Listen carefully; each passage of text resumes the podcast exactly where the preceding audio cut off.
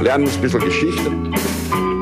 Lernen ein bisschen Geschichte, dann werden Sie sehen, Herr Reporter, wie das sich damals entwickelt hat. Wie das sich damals entwickelt hat. Hallo und herzlich willkommen bei Geschichten aus der Geschichte. Mein Name ist Daniel. Und mein Name ist Richard. Ja, und wir sind zwei Historiker, die sich Woche für Woche eine Geschichte aus der Geschichte erzählen. Immer abwechselnd und immer so, dass der eine nie weiß, was der andere ihm erzählen wird. Genau so ist es. Ja, Richard, und wir sind angekommen bei Folge 343. Ganz genau. 343. 343. Das bedeutet, die letzte Folge war 342 und du erinnerst dich wahrscheinlich, über was wir da gesprochen haben, weil es war deine Folge. Ja, ganz genau. Irgendwie haben wir jetzt den, den falschen Rhythmus. Eigentlich hättest du ja das sagen müssen, aber ja, äh, du erinnerst dich, ich erinnere mich auch. Du hast nämlich eine Folge über ein Blutbad in der Stadt Stockholm gemacht, die wie soll man sagen, äh, die Verschränkung weltlicher und kirchlicher Macht demonstriert hat, beziehungsweise über, wie soll ich sagen, einen Trick Weltliches ausgehebelt hat und äh, mit, ja, mit schrecklichen Folgen eigentlich. Das war die längste Zusammenfassung, äh, die du bislang gemacht hast. War es die längste Zusammenfassung, aber war es korrekt? ja, sie war korrekt, ja. Okay, sehr gut. Die Verwirrtheit kommt wahrscheinlich daher, dass wir zum ersten Mal seit langer Zeit mal wieder gemeinsam aufnehmen. Wir nehmen gemeinsam auf und wir sitzen uns nicht direkt gegenüber, weil wir haben in, in, in deinem kleinen Büro in Hamburg hier ein interessantes Setup, wo ich so halb in deiner in deiner Kammer sitze, in der du normalerweise aufnimmst und äh, ich kann dich durch den Spalt in der Tür sehen. Ja, so können wir eine, eine Connection herstellen. Es ist ein bisschen absurd, aber ich habe das Setup einfach dadurch, dass wir uns jetzt einige Jahre schon nicht mehr gegenüber gesessen sind, einfach äh, auf mich zu optimiert. Ja, ja, natürlich. Ähm, dass es jetzt auch tatsächlich länger gedauert hat, als ich dachte, ähm, dass wir, dass ich das hier zum Laufen bekommen habe. Aber es läuft. Es läuft. Ja. 343 bedeutet, du bist diese Woche dran. Ja. Und äh, du sitzt deshalb im Kammer, weil du derjenige bist, der die Der, Geschichte der erzählt. meist nur spricht. Ja. genau. wenn, wenn bei dir im Hintergrund äh, das Sausen des Servers im Nebenraum zu hören ist, äh, dann ist nicht so schlimm. genau. Gut. Ähm, naja, gut, Daniel, dann fange ich einfach an. Bitte. Nicht? Sagt dir der Ort Livermore im US-Bundesstaat Kalifornien was? Livermore. Nee, sag mal. Livermore. Ist eine kleine Stadt. Circa 85.000 Einwohner. Wikipedia nennt es ein typisches mittelgroßes, zersiedeltes Westküstenstädtchen. Zersiedelt. Hm. Was ist jetzt also so besonders an dieser zersiedelten Westküstenstadt Livermore in Kalifornien? Das Besondere an Livermore findet sich in einer Feuerwache der Stadt. Mhm. Um genau zu sein, in der Livermore Pleasanton Fire Department Fire Station Number 6. Ah, ich habe eine Idee. Du hast eine Idee, gell? Steht da eine Glühbirne? Sehr gut. In dieser Feuerwache hängt eine Glühbirne. Ja. Und zwar eine Glühbirne, die der Feuerwache im Jahr 1901 geschenkt wurde. Ähm, eine Glühbirne, die mit nur ein paar wenigen kurzen Unterbrechungen bei Umsiedelungen Mhm. seither brennt. Mhm. Seit dem Jahr 1901. Ähm, sie heißt daher mittlerweile die Centennial Light Bulb, also die 100-jährige Glühbirne, streng genommen mehr als 100 Jahre mittlerweile. Ein gewisser Dennis Bernal schenkt die Glühbirne nach dem Verkauf seines Unternehmens, äh, äh, Energieunternehmen, äh, Mhm. Livermore Power and Water Company, an die Feuerwache in Livermore. Und wie du dir vorstellen kannst, das ist keine herkömmliche Glühbirne, ja? keine Glühbirne, wie wir sie heute kennen. Es entwickelt ist diese Art Glühbirne worden von einem äh, aus Frankreich emigrierten Ingenieur namens Adolphe Cheyer und dann hergestellt in Shelby, Ohio von der Shelby Electric Company. Und diese Glühbirne enthält einen Kohlefaden. Im Gegensatz zu dem, was heute vornehmlich verwendet wird. Weißt du, was das ist? Also Wolfram hat man früher verwendet, oder? Also Noch immer. ja, aber Ja. Glühbirne kannst du keine mehr kaufen. Ja, Da kommen wir noch drauf Ach zu sprechen.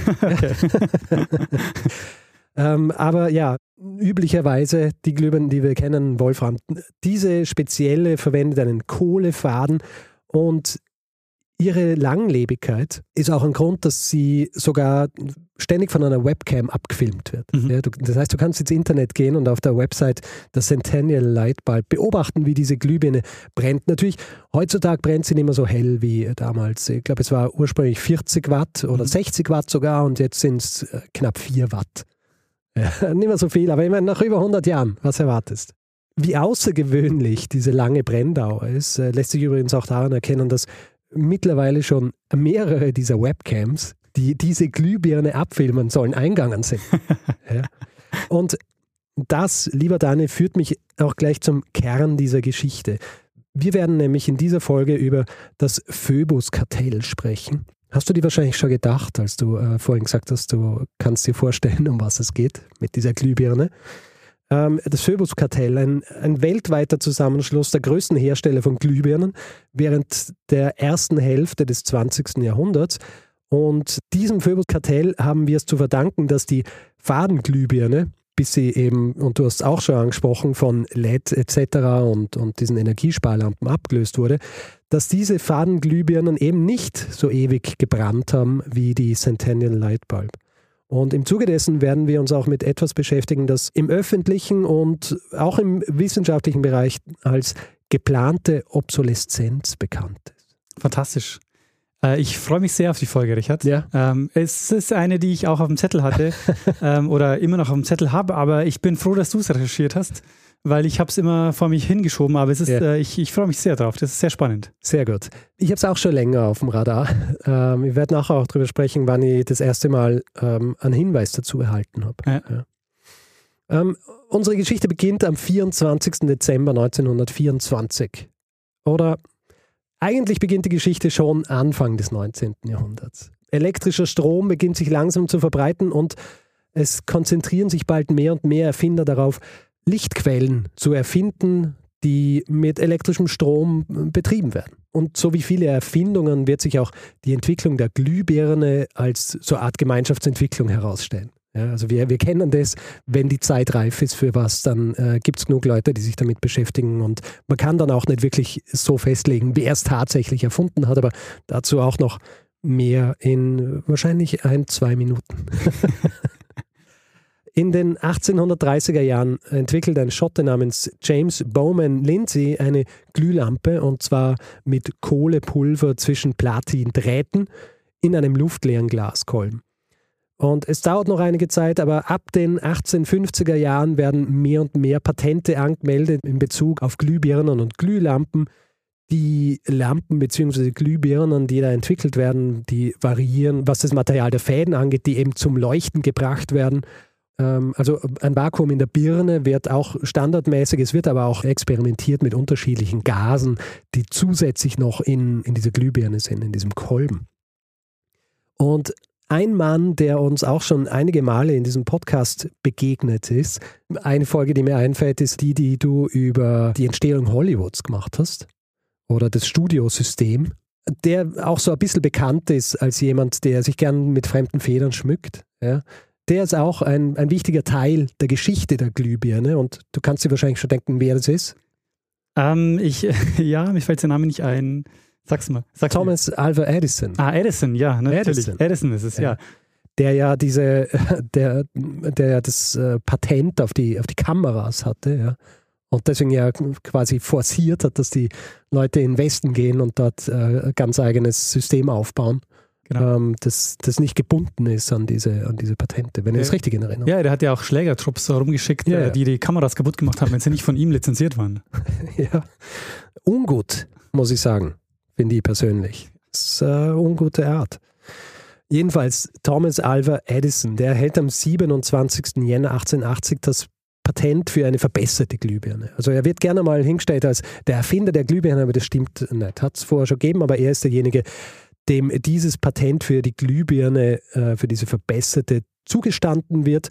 Schon zwei Jahre vorher hat ein britischer Chemiker namens äh, Joseph Wilson Swan ein Patent für seine Art der Glühbirne angemeldet. Allerdings ist Edisons Anteil am, am weiteren Erfolg der Glühbirne unbestreitbar.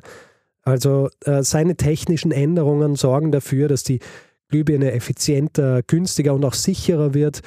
Und er ebnet damit Herstellern den Weg, die Glühbirne auch als Massenware zu produzieren. Und genau diese, diese Massenproduktion, die wird in den nächsten Jahrzehnten auch passieren. Mhm. Also die Glühbirne wird angepasst, äh, es wird äh, der von mir vorher schon erwähnte Wolframfaden neben anderen Metallfäden entwickelt, sodass in den 1920er Jahren die Glühbirne quasi ausgereift ist. Mhm. Ja. Und es existieren jetzt die großen Hersteller, die in ihren jeweiligen Ländern dominieren. Allerdings ist die Lage Anfang des 20. Jahrhunderts für diese Unternehmen keine richtig einfache. Also die Elektrifizierung, die immer weiter voranschreitet, sich weiter verbreitet und die vielen neuen Anwendungsmöglichkeiten der Glühbirne, also Dinge wie Birnen für Autos, für Fahrräder, für Straßenbeleuchtung etc., das eröffnet einen riesigen Markt und ist natürlich prädestiniert für, für Erfinderinnen und Erfinder, für Unternehmerinnen und Unternehmer, die hier auch Geld damit verdienen wollen. Ja. Ja. Und für die dominierenden Unternehmen ist es natürlich schwierig, weil sie würden am liebsten mit dem, was sie zu jenem Zeitpunkt haben, so viel Geld wie möglich äh, verdienen und weiter dominieren. Ja. Und das ist jetzt der Zeitpunkt, wo wir tatsächlich zum 24. Dezember 1924 springen. Jetzt kann unsere Geschichte richtig beginnen. An diesem Abend, äh, Weihnachtsabend, Mhm. äh, sitzen die Vertreter der größten Glühbirnenproduzenten der Welt in Genf zusammen, Genf in der Schweiz, und sie beschließen, zusammenzuarbeiten. Dabei sind Philips aus Holland, Compagnie des Lampes aus Frankreich, Tungsram aus Ungarn, International General Electric aus den USA, Associated Electrical Industries aus Großbritannien, Tokyo Electric aus Japan, Mexicana de Lámparas Eléctricas aus Mexiko und äh, General Electric Sociedad Anonima aus Brasilien. Und natürlich, du hast dich jetzt gefragt, wo bleibt Deutschland? Wer ist für Deutschland am Start? Und federführend bei dieser gesamten Geschichte? Siemens. Osram. Osram. Ah, Osram. Sie beschließen zusammenzuarbeiten und sie nennen das Ganze Phoebus. Und Phoebus ist, weißt du, was Phoebus ist oder wer Phoebus war? Phoebus. Na, ich kenne nur Ich Phoenix. Ich kenne Phoenix. Phoenix ist kein Vogel.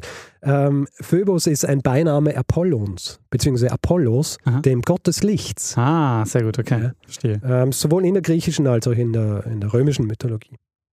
Und für sowas trifft man sich in der Schweiz, oder? Auf neutralem Boden. Ja. Zunächst wird äh, einmal eine Zusammenarbeit beschlossen mit dem Ziel, sich den weltweiten Glühbirnenmarkt untereinander aufzuteilen. Mhm.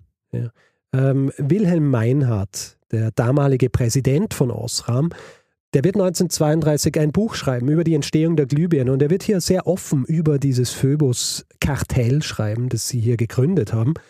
Und er schreibt in diesem Buch, dass diese Vereinigung das Ziel hatte, die Zusammenarbeit aller Vertragsparteien sicherzustellen zur Vorsorge für eine vorteilhaftere Ausnutzung ihrer Fabrikationsmöglichkeiten bei der Herstellung von Lampen, Sicherung und Aufrechterhaltung einer gleichmäßig hohen Qualität, Verbesserung der Wirtschaftlichkeit bei der Verteilung des Absatzes und Steigerung der Wirksamkeit elektrischer Beleuchtung und Erhöhung des Lichtverbrauches zum Vorteil des Verbrauchers. Hm. Das Ganze klingt jetzt also auf den ersten Blick nicht wahnsinnig schlimm. Ja, ähm, schließlich steht da auch, dass das Ganze zum Vorteil des Verbrauchers geschehen soll. Tatsächlich hatten diese Unternehmen, allen voran Osram, ganz andere Hintergedanken, nämlich ihr zu jener Zeit nicht nur stagnierendes, sondern sogar rückläufiges Geschäft wieder auf Vordermann zu bringen. Mhm. Also Osram zum Beispiel hatte zu jener Zeit gerade massive Umsatzverluste. Also Finanzjahr 1922, 23 verkauften sie noch 64 Millionen Glühbirnen, im darauffolgenden Jahr dann nur noch 28 Millionen. Also von 64 Millionen auf 28 Millionen, da macht man sich Sorgen und überlegt sich, was können wir tun. Ja, kein Wunder, wenn die Glühbirnen nicht kaputt gehen. Sehr gut, sehr gut. Das ist mein nächster Punkt, werter Daniel. Ich meine, du weißt es, weil ich habe die geplante Obsoleszenz angesprochen. Aber wie du schon sagst, dieses Kartell setzt jetzt alles daran, dafür zu sorgen, dass diese Glühbirnen einfach nicht so lang halten Mhm. und die Verbraucher und Verbraucherinnen damit gezwungen sind, öfter neue Glühbirnen zu kaufen. Ja. Das ist etwas, was man heutzutage geplante Obsoleszenz nennt. Äh, Was bedeutet das aber? Wenn man es runterbricht, bedeutet es einfach nur, dass ein Produkt mit einem Ablaufdatum versehen wird, das so zwingend nicht nötig ist. Mhm. Also das heißt, es wird von vornherein in der Produktion schon die Lebensdauer eines Produkts festgelegt und zwar, und das ist hier wichtig, unterhalb des technisch-materiellen Optimums. Ja. Das heißt, es wäre möglich, es besser zu produzieren, aber sie machen es mit Absicht nicht. Und wenn wir von technisch-materiellem Optimum sprechen, die Glühbirne, die war zu jener Zeit ja mehr oder weniger ausgereift. und hatte eine standardmäßige Lebensdauer von 1500 bis 2000 Stunden. Genau dort setzt jetzt Phoebus an. Einige Monate nach diesem Treffen, am 24. Dezember, Anfang 1925, wird ein Komitee gebildet, das die Lebensdauer der Glühbirne auf 1000 Stunden reduzieren soll. Also sie sagen, keine Glühbirne sollte länger als 1000 Stunden brennen. Bevor wir uns jetzt aber anschauen, wie sie das machen und welche Auswirkungen das haben wird, lass uns doch einmal kurz über diese geplante Obsoleszenz sprechen. Tatsächlich existiert dieser Begriff zur Zeit, als sich Phoebus formiert, so noch nicht. Mhm. Ja. Professor Markus Krajewski, äh, ein Medienprofessor aus der Schweiz, der übrigens auch jener ist, der das alles ausgegraben hat. Ja. Also ähm, der ist grundlegend für diese Folge und er ist grundlegend auch für die Forschung, was Phoebus angeht. Professor Krajewski schreibt in einem Beitrag, dass die erste diskursive Verwendung, also dass es wirklich in den öffentlichen Diskurs gebracht wurde, ein Jahrzehnt später stattfindet, ungefähr. Ja, mhm. Ein gewisser Bernard London, äh, Immobilienmakler aus den USA, verfasst nämlich ein Pamphlet, man kann es nur Pamphlet nennen, es sind acht Seiten, ähm, in denen er die Idee formuliert, Produkten eine künstliche Lebensdauer zu geben. Warum macht er das? Der Zeitpunkt der Veröffentlichung, das Jahr 1932, Untertitel des Pamphlets erklärens.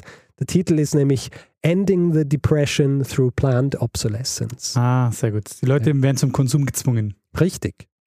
Es ist ja so, es ist die Great Depression, also Weltwirtschaftskrise und alle sind auf der Suche nach einem Weg aus dieser Krise. Und äh, Londons Idee ist, wir geben einfach jedem Produkt von Schuhen über Maschinen bis zu Häusern ein Ablaufdatum. Und nach diesem Datum sollten diese Dinge dann auch als rechtlich tot angesehen werden. Also es geht nicht einmal nur darum, dass hier schon in der Produktion dieses Ablaufdatum, sondern dass es einfach rechtlich festgelegt wird. Diese Schuhe, die dürfen einfach nicht länger als, sagen wir, zwei Jahre existieren. Ja. Danach, nach diesen zwei Jahren, sind sie rechtlich tot und die Leute sollten dann zum Beispiel angespornt werden, das auch tatsächlich zu machen, indem sie sowas wie so eine Art Abwrackprämie kriegen. Ja. Also wir kennen das ja von heute. Es gibt ja tatsächlich Abwrackprämien für ältere Autos, ja. weil man natürlich will und heutzutage spielen andere Faktoren natürlich auch mit, wie Umweltschutz und solche Dinge. Aber seine Idee war, geben wir jedem Produkt ein Ablaufdatum und wenn dieses Ablaufdatum erreicht ist, dann müssen die Leute neue Produkte kaufen zu jeder Zeit natürlich naheliegend, weil während der Great Depression Dinge sind ja weiterhin produziert worden, aber die Warenlager, die waren voll, weil einfach niemand das Geld gehabt hat, sich äh, neue Dinge zu kaufen und stattdessen haben sie ihre alten Dinge einfach weiter und weiter und weiter verwendet, bis sie ja. sprich, nicht nur sprichwörtlich, sondern wörtlich auseinandergefallen sind. Vielleicht sollten wir das mit dem Podcast auch so machen. Wir haben so einen großen Backkatalog. Wir müssen einfach ähm, die aktuelle Folge, die wird einfach nur, sagen wir mal, einen Monat lang ist sie gültig und dann verliert sie offiziell ähm, ihre Gültigkeit und darf nicht mehr angehört werden. Naja, es ist ja lustig, weil es, ich meine, es gibt es ja auch. Also manche diese Modelle, die, die neuen Folgen sind zwei Monate lang, kann man sich anhören und danach kann man sie nur anhören, wenn man zahlt. Das stimmt, ja. stimmt. Also das, solche Dinge gibt es tatsächlich. Aber da ist der Unterschied natürlich, dass die Leute nicht dafür gezahlt haben, sondern ja, sie würden dann zahlen, dass sie es im Nachhinein anhören können. Ja, und äh, finde ich, ist fairer, als wenn man was kauft und es wird dann als legal tot angesehen und man muss sich was Neues kaufen. Ja. Diese Idee von London, dieser Vorschlag, der wird natürlich so nicht aufgenommen. Ja.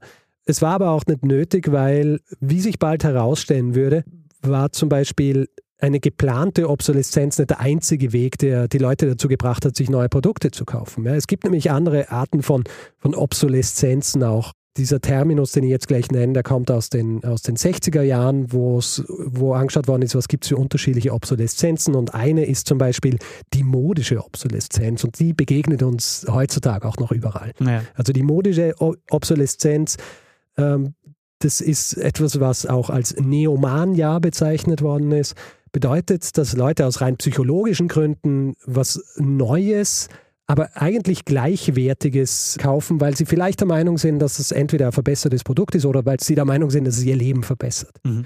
In diesem Zusammenhang spielen natürlich Marketing und Werbung eine riesengroße Rolle. Ja. Ja, also das sind diese Faktoren, die dafür sorgen, dass Produkte quasi aufgrund der modischen Obsoleszenz weggeworfen werden oder ausgetauscht werden gegen neue und die Leute einfach mehr Geld ausgeben dafür. Und ich muss ja das sagen, modische Obsoleszenz habe ich mich auch wiedergefunden. Ja, voll. Äh, zum ja, Beispiel ja. Äh, auch hier Podcasts. Ja.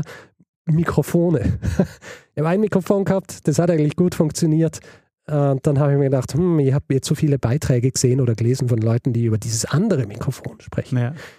Vielleicht äh, lege ich mir dieses Mikrofon zu und dann wird alles noch besser. Der Unterschied war natürlich marginal. Ja, ja klar. Der Unterschied ist marginal. Also schlussendlich hätte ich mit diesem Mikrofon bis ans Ende meiner Tage weiter aufnehmen können. Ja, ja. Aber ja, habe es mir trotzdem gekauft. Um jetzt wieder zurückzukommen auf das Phoebus-Kartell, äh, die geplant haben, das nicht mit modischer Obsoleszenz zu lösen, indem sie zum Beispiel super coole neue Glühbirnen entwickeln, die eigentlich gleichwertig sind. Sie machen das über die geplante Obsoleszenz, die quasi äh, technisch umgesetzt wird. Was dieses Phoebus-Kartell aber auch macht, äh, und das habe ich vorhin schon angesprochen, sie kontrollieren ja nicht nur diesen technischen Aspekt, sondern sie kontrollieren auch wie und wie viel ihre unterschiedlichen Mitglieder weltweit verkaufen dürfen. Mhm. Also ich habe ja gesagt, äh, sie wollen sich den Markt untereinander aufteilen und das wird tatsächlich so gemacht, wie man es von Kartellen ja auch kennt. Es wird tatsächlich den unterschiedlichen Mitgliedern gesagt, wie viel sie verkaufen dürfen in ihrem Land, in dem sie tätig sind. Und mhm. das basiert auf Berechnungen der Marktmacht des Unternehmens, das es gehabt hat, bevor es Teil dieses Kartells wurde. Ja. Wichtig hierbei ist, diese Kontingente, die dürfen nicht überschritten werden. Wir werden nachher noch mal kurz darüber sprechen, dass es ein bisschen problematisch und schwierig war. Ja. Also wer mehr verkauft, als ihm zugestanden wird, wird abgestraft. Es wird dafür sogar ein eigener Fonds eingerichtet, ein Treuhandfonds, da wird Geld einbezahlt von den unterschiedlichen Mitgliedern und für den Fall, dass bestätigt wird, dass sie zu viel verkauft haben, zum Beispiel, wird aus diesem Fordern die Strafzahlung entnommen. Mhm. Außerdem, was auch ein großer Teil dieses Kartells war und was jetzt eigentlich gar nicht so schlimm klingt, ist, dass sie angefangen haben, ihre Patente untereinander zu teilen. Ja, also dass ein, ein Wissenstransfer einsetzt zwischen den unterschiedlichen Unternehmen. Alles eigentlich dazu gedacht, um etwaigen anderen Mitbewerbern den Markt mehr oder weniger abzuschneiden. Ja, ja. Also wenn alle untereinander alle Patente teilen, die es gibt und äh, die anderen die nicht verwenden können, dann können sie den Markt quasi dominieren, was sie dann auch machen. Und obwohl diese ganze Folge jetzt eher negativ ist ja, und äh, dieses Phoebus-Kartell auch eher negativ beleuchtet, eine gute Sache hat das Ganze, weil dadurch, dass dieser Wissenstransfer stattfindet und dass alle mehr oder weniger dasselbe Produkt produzieren, setzt auch eine gewisse Standardisierung ein. Ja. Und eine Sache wird standardisiert, die wir bis die Glühbirne dann tatsächlich, also eigentlich bis heute noch, weil ja auch die Birnen, die wir heute kaufen, die verwenden das auch, und zwar der Sockel.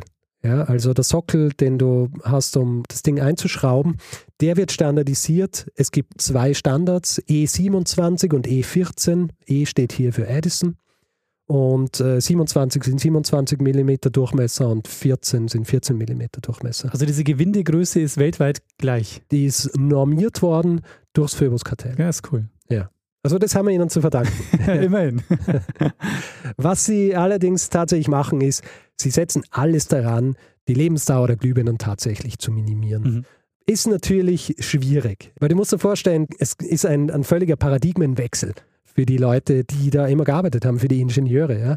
Grundsätzlich, wenn du solche Dinge produzierst, willst du sie immer so produzieren, dass sie so gut wie möglich sind, dass sie so lange wie möglich halten. Ja. Und jetzt wird ihnen gesagt, macht's was, dass diese Glühbirnen, die jetzt eigentlich schon super laufen, dass sie schlechter laufen.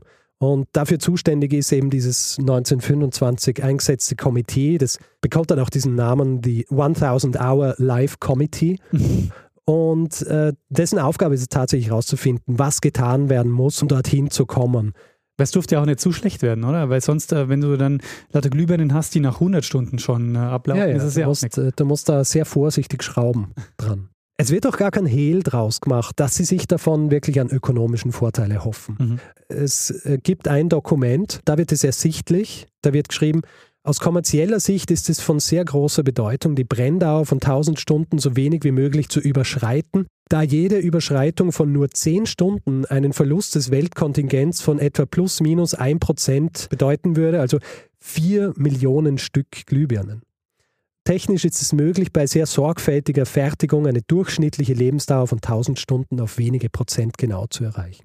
Das heißt, sie haben das durchgerechnet und haben gesagt, wenn dieses Ding nur zehn Stunden länger brennt, verlieren wir weltweit vier Millionen verkaufte Glühbirnen. Für die ist es also tatsächlich wichtig, dass es funktioniert.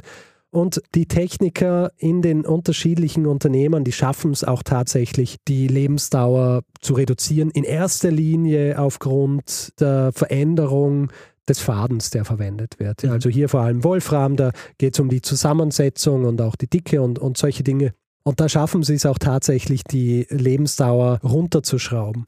Und jede Fabrik, die zu einem der Mitglieder dieses Kartells gehört hat, war verpflichtet, regelmäßig ihre Birnen an ein zentrales Labor in der Schweiz zu schicken, wo die Angaben der jeweiligen Hersteller getestet worden sind. Also die haben gesagt, bei uns brennt dieses Ding jetzt 1200 Stunden, haben es hinschicken müssen in die Schweiz.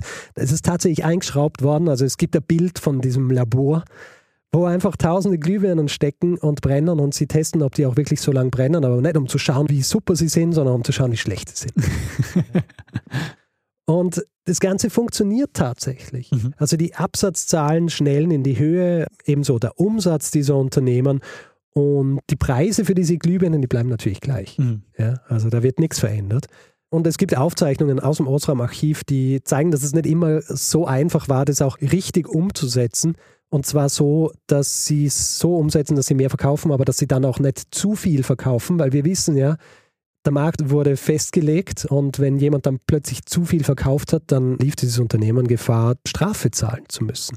Und Tokyo Electric zum Beispiel schreibt in einem Memo aus dem Jahr 1927, dass sie nach der Verkürzung der Lebensdauer ihrer Glühbirnen ihre Verkäufe verfünffachen haben können. Im nächsten Teil des Memos, und es klingt ein bisschen konsterniert, was da steht, weisen sie darauf hin, dass sie damit aber potenziell ihre zugewiesene Quote überschreiten würden. Und das würde ja bedeuten Strafzahlungen an Phoebus und dass sie in Zukunft einen solchen massiven Sprung in den Verkaufszahlen eigentlich vermeiden sollten. Über die nächsten sechs, sieben Jahre funktioniert dieses Kartell tatsächlich wie geschmiert. Mhm. Also die verminderte Lebensdauer sorgt dafür, dass die Profite steigen. Der Markt ist aufgeteilt unter den großen Playern. Kaum andere Unternehmen können Fuß fassen. In Japan zum Beispiel, weil zu jener Zeit ja viel Glühbirnen noch händisch gemacht worden sind, hat es zwar einige Unternehmen noch gegeben, die weiterhin händisch produziert haben und die es auch geschafft haben, sie sehr günstig zu produzieren. Die waren aber so minderwertig, dass sie in Japan nicht verkauft worden sind, sondern nach Europa verschifft worden sind, wo sie gekauft worden sind, die aber tatsächlich schlechter für die Konsumenten und Konsumentinnen waren, weil sie mehr Strom gefressen haben und weil sie schneller kaputt gegangen sind und schlussendlich dann teurer waren für sie. Ja. Mhm. Aber die haben halt versucht, das so ein bisschen auszuhebeln, diese kleineren, die nicht Teil dieses Kartells waren. Wie geschmiert das Ganze tatsächlich für, für das Kartell funktioniert hat, das sieht man auch an den neuen Absatzzahlen. Also im Finanzjahr 1926, 27 werden insgesamt noch 335,7 Millionen Glühbirnen oder Glühlampen verkauft. Vier Jahre später sind es dann schon 420,8 Millionen. Ja? Also ein Sprung von 335,7 auf 420,8. Ganz kräftig eigentlich. Und mit den immer geringeren Herstellungskosten, aber gleichbleibenden Preisen für diese Glühbirnen bedeutet das natürlich auch, dass, die, dass das Kartell bzw. die Mitglieder dieses Kartells damit satte Profite eingefahren haben. Ja.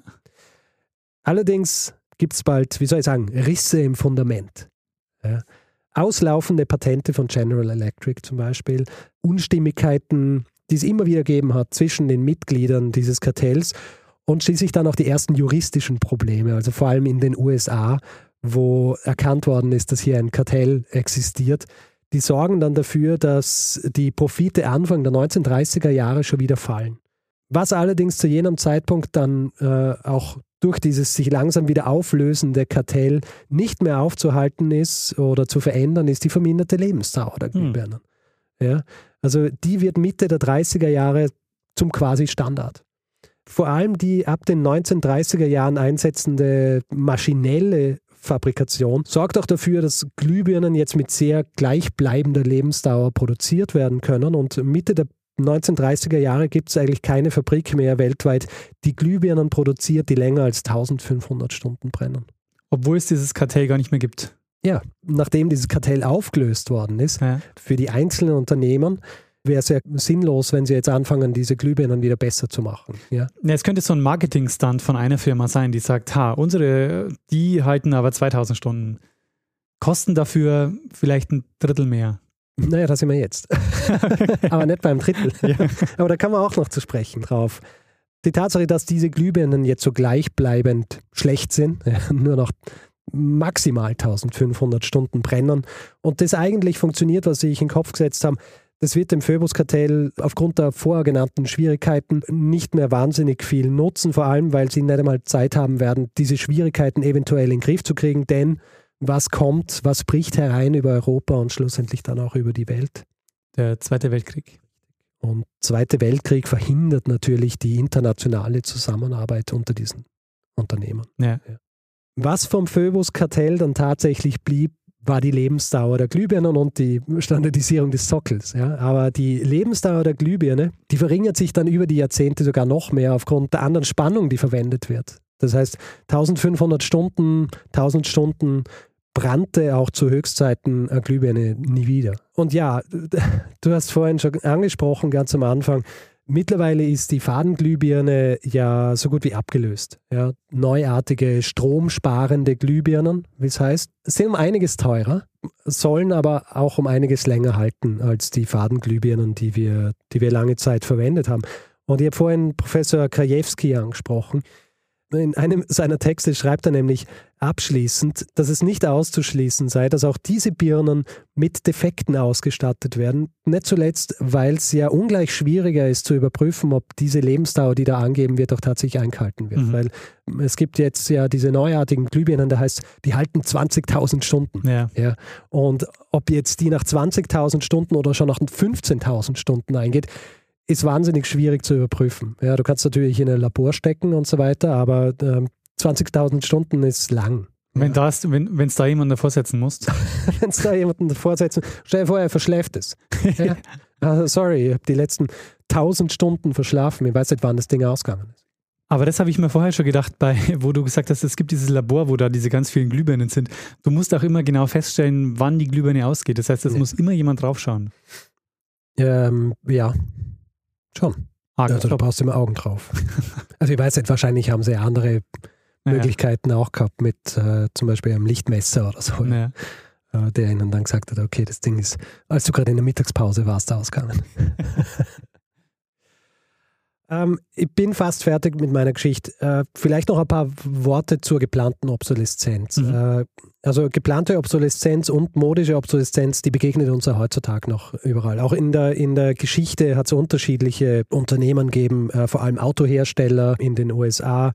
DuPont zum Beispiel, die Nylon produziert haben, die haben ein Problem damit gehabt, dass das einfach ein zu gutes Material war. Die haben die Ingenieure wieder zurück ans Reißbrett geschickt oder ins Labor und haben gesagt, macht's was, damit die nicht so lange halten. Da ist dann äh, zum Beispiel geschaut worden, ob sie den Widerstand gegen UV-Licht verschlechtern können und dann dafür sorgen, dass Nylon schneller reißt und solche Dinge. Ja. Ähm, also Dupont hat es gemacht.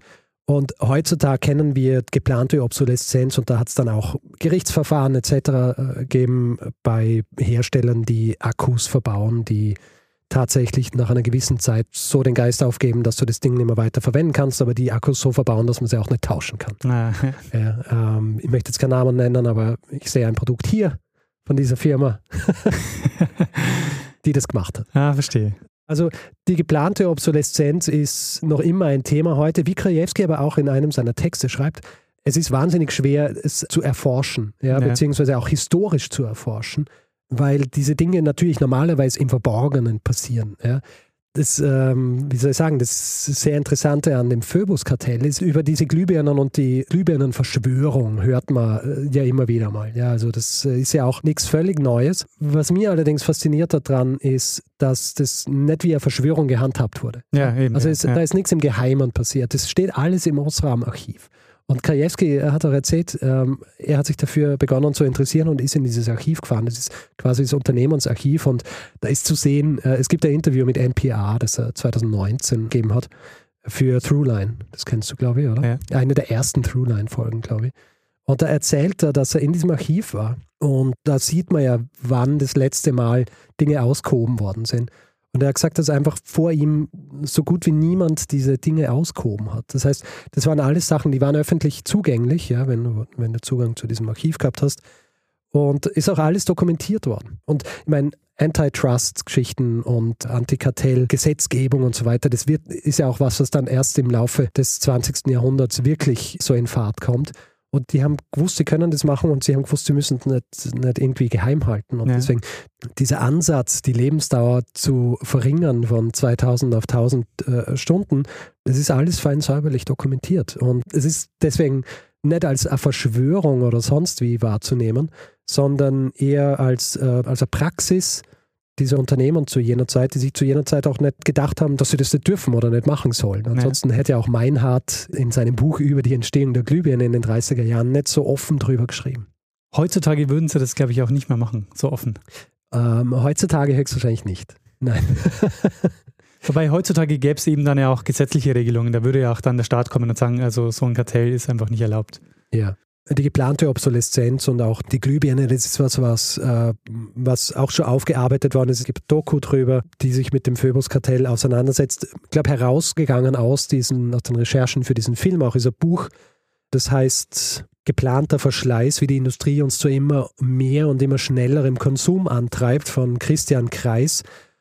Und da ist eine sehr interessante Schlussbeobachtung in, in seinem Buch. Äh, Ich zitiere hier jetzt, und da geht es grundsätzlich um geplante Obsoleszenz und was es für uns bedeutet, dass so viele Produkte kaputt gehen, bevor sie kaputt gehen müssten. Und er schreibt, bei nur geringfügiger Einbuße von materiellem Wohlstand brauchten wir bestenfalls nur noch halb so viel zu arbeiten wie heute. Die 20-Stunden-Woche wäre problemlos machbar. Eine Fülle von freier Zeit, uns den wirklich wichtigen Dingen des Lebens zu widmen, unseren Kindern, Freunden, künstlerischer, geistiger, ehrenamtlicher Betätigung und so weiter, eröffnete sich. Ja, das heißt, falls du dir so denkst, ja gut, das ist vielleicht ein, ein, so ein Problem, das äh, damals existierte und das heute und Leute geben halt ein bisschen mehr Geld aus. Tatsächlich kann das Ganze auch wahnsinnige volkswirtschaftliche Folgen haben, Mhm. Dass, äh, dass solche Produkte früher kaputt gehen, als sie kaputt gehen müssten. Abgesehen davon, dass natürlich diese Dinge, die dann entsorgt werden, die müssen irgendwo landen und heutzutage ist also eines der größeren Probleme der, der Auswirkungen der geplanten Obsoleszenz, dass du einfach nicht mehr weißt, wohin mit dem Müll. Naja, naja. Ja. Wir kennen das ja auch von der, äh, von der Mode. Ja. Da ist es dann auch auf eine Art geplante Obsoleszenz, weil viele Dinge, die verkauft werden, die werden so hergestellt, dass du sie zwei, dreimal tragen kannst äh, oder vielleicht eine Saison tragen kannst und danach sind sie kaputt und musst sie wegwerfen. naja. Das gepaart mit der modischen Obsoleszenz, also dieser Neomania, sorgt natürlich dafür, dass heutzutage wahnsinnig viele Dinge weggeworfen werden oder kaputt gehen, die eigentlich nicht kaputt gehen müssten. Es gibt ja immer diese Idee, dass Dinge genau dann kaputt gehen, wenn die Gewährleistung abläuft. Äh, was eben, Leute sagen dann so, ja, na, ist halt Zufall oder Verschwörungstheorie, aber wenn man diese Geschichte vom Phoebus-Kartell kennt Ja. und dass tatsächlich Anstrengungen gab und Resultate, die Glühbirne, die Lebensdauer zu minimieren, dann fände ich es nicht so außergewöhnlich, wenn ein Unternehmen es schaffen wird, was tatsächlich so äh, zu produzieren, dass es kurz nach der Gewährleistung kaputt geht. Naja. Ich hatte das neulich mal gelesen bei Waschmaschinen. Da gibt es die Idee, dass diese Aufhängung der Trommel so konstruiert ist, dass die äh, absichtlich äh, schlechtes Material haben, dass irgendwann diese Aufhängung kaputt geht und äh, damit die Waschmaschine dann kaputt ist. Ja. Ich meine, ich habe eine Waschmaschine gehabt bis vor kurzem, Ja, die hat 15 Jahre lang funktioniert. schlecht. Also, und das ist, glaube ich, ganz gut heutzutage. Ja. Heutzutage, du, du kannst das ja auch als Oder länger sogar, 18 Jahre. 18. Also wirklich ewig. Du kannst es ja auch als, äh, als Vorteil verkaufen oder als eben Stärke deines Produkts, dass du sagst, du hast lebenslange Garantie. Das Lebenslange Garantie. Lebenslange Garantie, es geht nie kaputt. Ja, das gibt es eh. Eben. Also, aber nicht viel. Also ich kenne es vor allem von Messern. Und Töpfen. Ja. also da ist es, äh, muss man natürlich sagen, das äh, ist nicht bei Produkten, die einen natürlichen Verschleiß haben. Man darf hier nicht verwechseln. Ein natürlicher Verschleiß fällt nicht unter diese geplante Obsoleszenz. Ja, Ja, also natürlicher Verschleiß passiert äh, bei Dingen, passiert bei einer Waschmaschine, vor allem mit Kalk und all solchen Geschichten, passiert bei Töpfen, passiert bei Messern. Und solche Garantien, diese lebenslangen Garantien, da geht es in erster Linie um Produktionsfehler und Materialfehler. Ja. Und da ist natürlich dann auch immer schwierig nachzuweisen und zu sagen, ja, das hat nicht damit zu tun, dass sie mein Messer ungefähr zehnmal fallen haben lassen, sondern es hat damit zu tun, dass sie es falsch konstruiert haben. Gottes Willen fallen lassen, nicht, dass der am Fuß fällt. nein, nein, das passiert mir eh nicht. Das war jetzt äh, ähm, rein hypothetisch. Mir fällt nie ein Messer. Ja, hoffentlich. Bitte pass auf, Richard. Ja, ähm, zum Hinweis noch. Ja. Weil ich gesagt habe, äh, mir ist das als Hinweis geschickt worden. Also, weil ich vorhin gesagt habe, so als Verschwörungstheorie ist mir das schon immer irgendwie bekannt gewesen mit, Ja. der, mit der Glühbirnen-Geschichte. Und ich habe mir gedacht, ja gut, so kann das nicht passiert sein. Ist tatsächlich so passiert. Und ich habe aber, also quasi als Ansporn, dass ich mich dann tatsächlich richtig damit beschäftigt habe, war, dass ich es tatsächlich als Hinweis gekriegt habe und zwar von Matthias. Matthias hat mir das vor ziemlich genau einem Jahr geschickt. Und ich habe ihm damals schon geschrieben, ah, das ist cool, äh, vielleicht wird es eine meiner nächsten Folgen, weil ich habe jetzt Lust auf dieses Ding. Ja. Und dann, äh, du kennst es, ist irgendwie äh, was anderes dazwischen kommen oder äh, ungefähr 20 andere Geschichten dazwischen kommen. Und äh, ja, jetzt habe ich es mal ein bisschen genauer angeschaut. Und ähm, zur Literatur noch einmal, also Markus Krajewski war ja derjenige, der mit einem Kollegen auch noch äh, ins Osram-Archiv gegangen ist und sich auch wissenschaftlich damit beschäftigt hat. Es gibt ein gutes Paper von ihm, nicht wahnsinnig lang, aber ausführlich genug. Das heißt Fehlerplanungen zur Geschichte und Theorie der industriellen Obsoleszenz aus dem äh, akademischen Journal Technikgeschichte. Wie lange hast du dir zur Vorbereitung die ähm, Livermore Glühbirne angeschaut? Ich habe es mal eine Zeit lang angeschaut und ich, äh, es ist interessant, es gibt nämlich einen Timestamp auf dieser, ähm, auf, auf dieser Webcam. Und die ist nicht nur, was die Stunden angeht, halt entsprechend anders, weil es ja an der Westküste der USA ist, sondern auch Minuten. Und dabei immer, habe ich mir immer gedacht, wie kann das sein? Das kann ja nicht sein eigentlich, oder? Du kannst ja nicht äh, Minutendifferenzen haben. Eigentlich nicht. Also da war es dann halt, bei Ihnen war es 13. Minute der Stunde, bei mir die 28. Naja, das kann nicht sein. Ähm, deswegen bin mir nicht ganz sicher, ob es nicht vielleicht ein Hoax ist. Ah, sehr schön. Na, äh, ich bin mir sicher, dass es nur ein rein technisches Problem ist. Wahrscheinlich, weil die Webcam auch wieder mal den Geist aufgibt. Ja. Aber das heißt, wir könnten eigentlich Glühbirnen haben, die 100 Jahre lang halten. Ja, ich meine, äh, die Voraussetzungen dort sind wahrscheinlich auch so, dass sie geschaut haben, dass die Stromversorgung nicht irgendwie großen Schwankungen unterliegt und so weiter, weil solche Dinge können ja auch. Ähm, es war auch so, ich glaube 2013 haben äh, Leute, die die Webcam beobachtet haben, beobachtet, dass die Glühbirne ausgegangen ist. Mhm. Und die haben gedacht, die Glühbirne ist jetzt kaputt und dann äh, ist gleich jemand gerufen worden, hat es untersucht und offenbar ist das Kabel kaputt gegangen zur Glühbirne. Dann haben sie es ausgewechselt, hat die Glühbirne wieder funktioniert. Sehr cool. Gut, Daniel, das war äh, meine Geschichte zu dem Phoebus-Kartell, das weniger Verschwörung war als einfach eine Unternehmenspraxis, eine sehr offen durchgeführte ähm, äh, Kartellvereinigung. Und äh, ein bisschen was zur, zur geplanten Obsoleszenz, die heutzutage natürlich auch noch immer ein, ein großes Thema ist. Naja, sehr spannend. Ich fühle mich ja vor allen Dingen ertappt bei der modischen Obsoleszenz auch. Ähm, ja. Also ja, mir geht es wie dir. Es, gibt ja einige Mikrofone mehr, als man eigentlich bräuchte. ja, richtig. Ich meine, zum, zumindest habe ich, äh, hab ich meine alten Mikrofone jetzt äh, hergeschenkt. Oh. Ja. Also ich habe es geschafft, sie an, an den Mann oder die Frau zu bringen. Ja. Weil es gibt nichts Schlimmeres, als wenn du anheimfällst der modischen Obsoleszenz und die Opfer deiner, deiner Kaufsucht, die liegen dann irgendwo rum und werden nie wieder verwendet. Ja. Das ist genau das, was nicht passieren soll. Deswegen habe ich die alten Mikrofone hergeschenkt. Oh, das, so geht es mir aber nicht.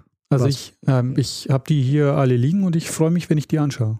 Echt? Ja, und manchmal hole ich die aus dem Regal und dann wird so eins benutzt. Zum Beispiel, dass wir das jetzt überhaupt so aufnehmen können, ja. hat nur den Grund, äh, dass ich die alten Mikrofone aufgehoben habe. Das ist gut. Die zwei, mit denen wir jetzt aufnehmen, die lagen jetzt sicher fünf Jahre lang nur im Schrank, habe ich nie benutzt. Ja. Ich habe immer das eine gehabt, das ja. mit dem äh, geschlossenen Kopfhörer. Äh, das funktioniert hier aber nicht mehr so gut. Deshalb habe ich die wieder benutzt. Und dass ich überhaupt noch zwei habe, ist ja eigentlich ein Zufall. Sehr gut. Also danke modische Obsoleszenz. Ja. Und dass du, äh, dass du so anfällig bist, was das angeht. Aber schöne Geschichte, Richard. Und ich habe damals tatsächlich auch, du hast ja den Throughline-Podcast angesprochen, wo Markus Krajewski auch zu Gast war. Den habe ich auch gehört damals. Mhm. Und Markus Krajewski habe ich mal getroffen. Du hast ihn äh, getroffen? In, ich habe ein Interview ah. mit ihm gemacht für oh, cool. Stimmen der Kulturwissenschaften, für, mein, ah. für meinen alten Podcast. Da, da habe ich mich jetzt gerade geoutet als jemand, der nicht jede einzelne deiner Stimmen der Kulturwissenschaften-Episoden gehört hat. Äh, eine der ganz ah. frühen Folgen hatte damals äh, in Wien eine Gastprofessur. Mhm. Da, da habe ich ihn einmal interviewen können, ja. Ja, Richard, vielen Dank für die Geschichte. Sehr, sehr spannend. Ähm, ich sehr bin gern. froh, dass du es gemacht hast, weil du hast es äh, hervorragend umgesetzt. Ich danke dir. ähm, ja, es ist, äh, es ist immer ein bisschen schwierig, wenn es nicht wahnsinnig viel äh, Literatur dazu gibt. Und der selbst Krajewski, der sich viel damit beschäftigt hat, ich habe nicht viel mehr gefunden, was er tatsächlich publiziert hat dazu. Ja aus diesem, äh, diesem Paper in der in Technikgeschichte und so ein, zwei, die später kommen sind, als das Ganze wieder eben so um 2019 rum aufkommen ist. Ja. ja. Aber ich finde auch insgesamt, ähm, habe ich mir neulich auch wieder gedacht, ich bin echt froh, dass wir jetzt in so einer LED-Welt leben, weil LEDs einfach so viel cooler sind als Glühbirnen. Also du hast. Ich habe hier wenig Meinung, muss ich ganz ehrlich sagen. Na, weil du so, du hast so viel mehr Möglichkeiten mit den LEDs. Die kannst du Ja. einfach so viel besser steuern und ähm, ja, ja. das ist Na, eh, in kleineren Dingen, zum Beispiel meine Bar, dass sie auch von LEDs ausleuchten, mit äh, über einen Motion Sensor, wenn ich es aufmache. ähm, ja, ja, natürlich, sowas kannst du mit Glühbirnen natürlich nicht so gut machen. Ja. Müsstest immer so kleine Glühbirnchen rein. ja, das kann man halt zum Beispiel, wo du jetzt sitzt, da muss auch noch irgendwie so ein LED-Banner rein. Das stimmt, ja. ja damit man, ich meine, du brauchst eh nur den Bildschirm, der erleuchtet ist. Aber Ja. ja, gut. Daniel, Richard, es hat mich sehr gefreut. Es macht auch echt Spaß, wenn man sich gegenüber sieht, Ja, ja. und äh, ja. man jemandem ins Gesicht blickt äh, dabei. Also ich muss mir immer so drehen, ich habe dann immer so auf meine Notizen schauen müssen und dir dann wieder ins Gesicht, weil ich hier so halb drin sitze, aber es ist lustig. Sollten wir öfters machen. Gut, Sehr gut, dann Richard. würde ich sagen, äh, gehen wir über zum Feedback-Hinweis-Block, oder? Machen wir das. Wer Feedback geben will zu dieser Folge oder anderen, kann das per E-Mail machen. Feedback.geschichte.fm kann es auf unserer Website machen, geschichte.fm oder kann es auch auf Twitter machen. Da ist unser Name Geschichte FM. Kann es auf Facebook machen, selber Name. Und wer uns auf Spotify hört, kann uns dort ähm, folgen und kann uns seit äh, nicht allzu langer Zeit auch bewerten. Kann uns Sterne geben. Wir haben schon, wir haben schon einige Bewertungen, 15.000 und äh, freuen uns natürlich sehr darüber. Das ist unglaublich, also vielen Dank, ja. Ja, und äh, also wer das machen will, gerne. Und wer äh, Reviews schreiben will über uns, äh, solche Dinge erhöhen natürlich immer unsere Sichtbarkeit und für, für uns äh, äh, Podcaster ist das natürlich wichtig, ja, damit die Leute wissen, dass wir überhaupt existieren. Für Podcasts ist es wichtig, gesehen zu werden. Ja, weil man hört uns sonst ja nur. Und diese Sichtbarkeit wird erhöht, wenn über uns geschrieben wird, äh, zum Beispiel bei Apple Podcasts oder panopticon.io oder grundsätzlich überall, wo Podcasts äh, zu bewerten sind. Und jetzt habe ich es fast schon wieder vergessen, Ich aber natürlich haben wir noch einen weiteren Kanal, wo wir zugegen sind, nämlich Instagram. Aber Ja, genau. wahnsinnig viel äh, ist da noch nicht drauf, oder? Ja, nicht so viel. Also ein bisschen mehr ist drauf als vorher, aber jetzt kommt jetzt tatsächlich regelmäßig was. Sehr gut. Gut. Also ja, Geschichte FM ist auch dort unser Name, oder? Ganz genau. Gut. Wer diese Folge lieber ohne Werbung gehört hätte, hat die Möglichkeit, sich via Steady einen Feed zu kaufen für 4 Euro im Monat. Da bekommt ihr dann auch die Folge jeden Mittwochvormittag in euren Podcatcher geliefert, aber eben jeweils ohne Werbung. Ihr findet alle Hinweise dazu unter geschichte.fm slash steady. Wir bedanken uns in dieser Woche bei Philipp, Ralf, Dennis, Christine, Judith, Stefan, Maximilian, Dominik, Mario, Urs, Gero, Laura, Lars, Lukas, Martin, Thomas, Marc, Michael, Andreas, Paul, Sabine, Kilian, Christian, Lilly, Susanne, Ruben, Udo, Lena Marie, Hanna, Marc und Simon. Vielen, vielen Dank für eure Unterstützung. Ja, vielen herzlichen Dank. Da würde ich sagen, Richard, Ja, werter Daniel.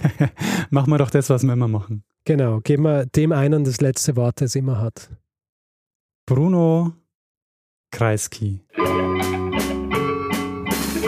Lernen ein bisschen Geschichte. Lernen ein bisschen Geschichte, dann werden Sie sehen, Herr Reporter, wie das sich damals entwickelt hat. Wie das sich damals entwickelt hat. Hallo, mein Name ist Richard Hemmer. Ich spreche jetzt in ein Headset. Headset. Bist du es überhaupt noch Ich gewohnt? bin es nicht mehr gewohnt. Haben wir einen Jingle? Ah ja. Chlor.